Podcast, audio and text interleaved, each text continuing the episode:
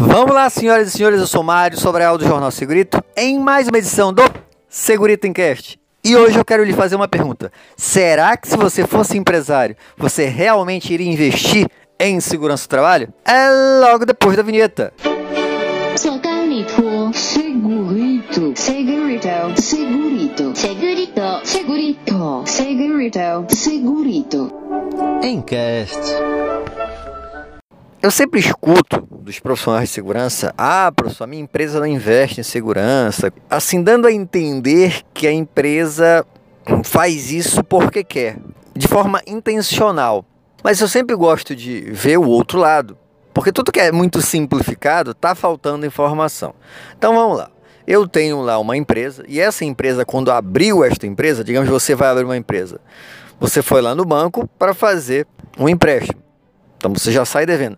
Ah, professor, não estou falando de empresa pequena, não. Estou falando de empresa grande, multinacional. Dá no mesmo. Essa empresa vão ter acionistas. E esses acionistas, no final de um determinado período, vão querer o retorno financeiro. Então, de qualquer forma, você vai ter que dar lucro para dar dinheiro para alguém. Seja para pagar o banco, seja para você ter um retorno para você, que não adianta de nada, né? Ou seja para, além desse retorno para você, pagar os acionistas. Só que a pessoa que está comandando a empresa, o diretor-geral lá, que você acha que é o cara, coisa e tal, esse cara não necessariamente é o dono da empresa, tá? Ele é o cara que coordena, ele tem um, uma função lá. Quanto maior a empresa, menos esse cara é o dono. E esse cara ganha muito bem para manter a empresa dando lucro. Esta é a função dele, manter a empresa dando lucro. Aí você, da área de segurança, chega lá com esse diretor, com esse gerente. Olha, eu preciso investir nesse sistema de exaustão, eu preciso fazer essa aquisição desse equipamento e tudo mais. E não explica nada, não tem um projeto, não fala nada, só diz que vai diminuir o número de acidentes. Pensa bem, o cara está devendo Deus o mundo. Ele, tá, ele tem que fazer lucro. Ele ganha muito bem para manter isso. Tu ia aceitar? Ah, professor, mas eu, eu, eu, eu faço isso sim. Eu levanto os custos. A vantagem que vai ser investir no meu setor. Então eu faço esse levantamento. Ok. Aí já mata muita gente, porque muita gente não faz isso. Mas digamos que você faça esse levantamento. Só que além de você, o setor de engenharia vai fazer isso, o setor de manutenção, o setor de logística, o setor de compras, todos os setores vão fazer esse levantamento da vantagem de investir para aquele setor.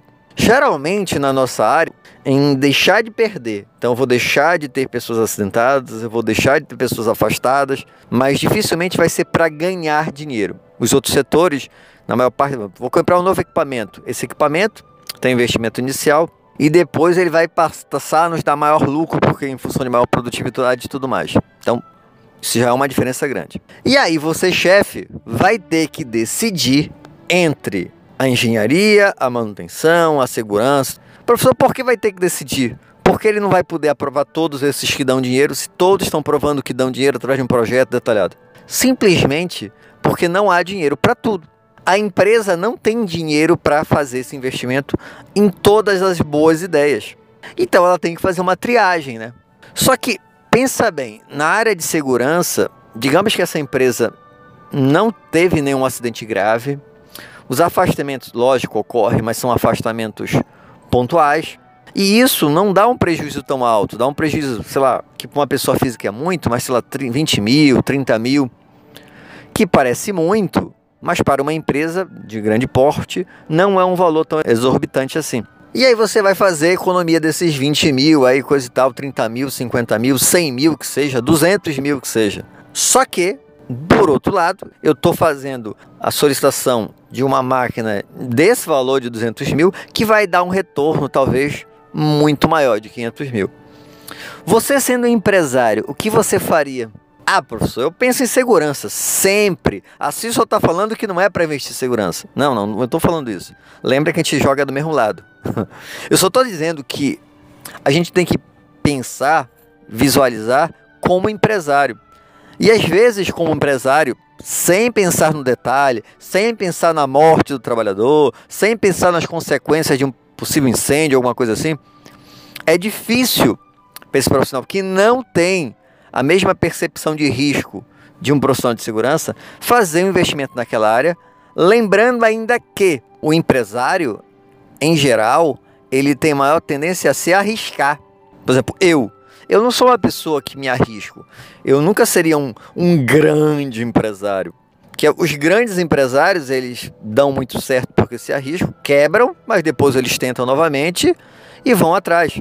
Então, na hora que o cara pensa assim, olha, eu não vou investir no sistema de combate a incêndio esse ano, vou economizar esse dinheiro, vou comprar aquele equipamento lá que está fazendo falta para a produção. Eu não estou dizendo que está certo, tá?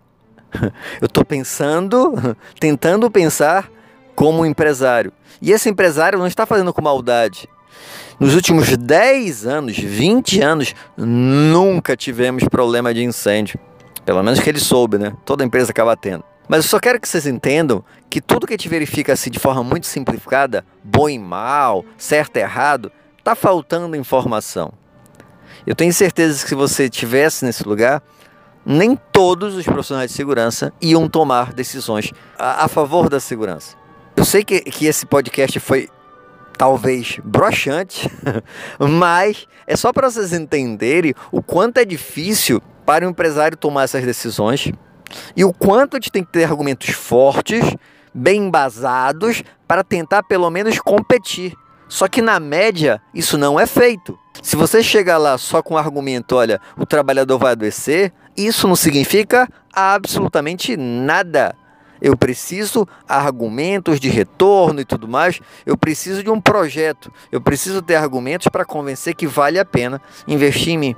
Espero que tenham gostado. Se gostaram, já sabe, né? Curte, compartilha. E tem alguma dúvida ou sugestão de pauta? É só mandar um e-mail para sobralj.hotmail.com. Um abraço e até o próximo programa.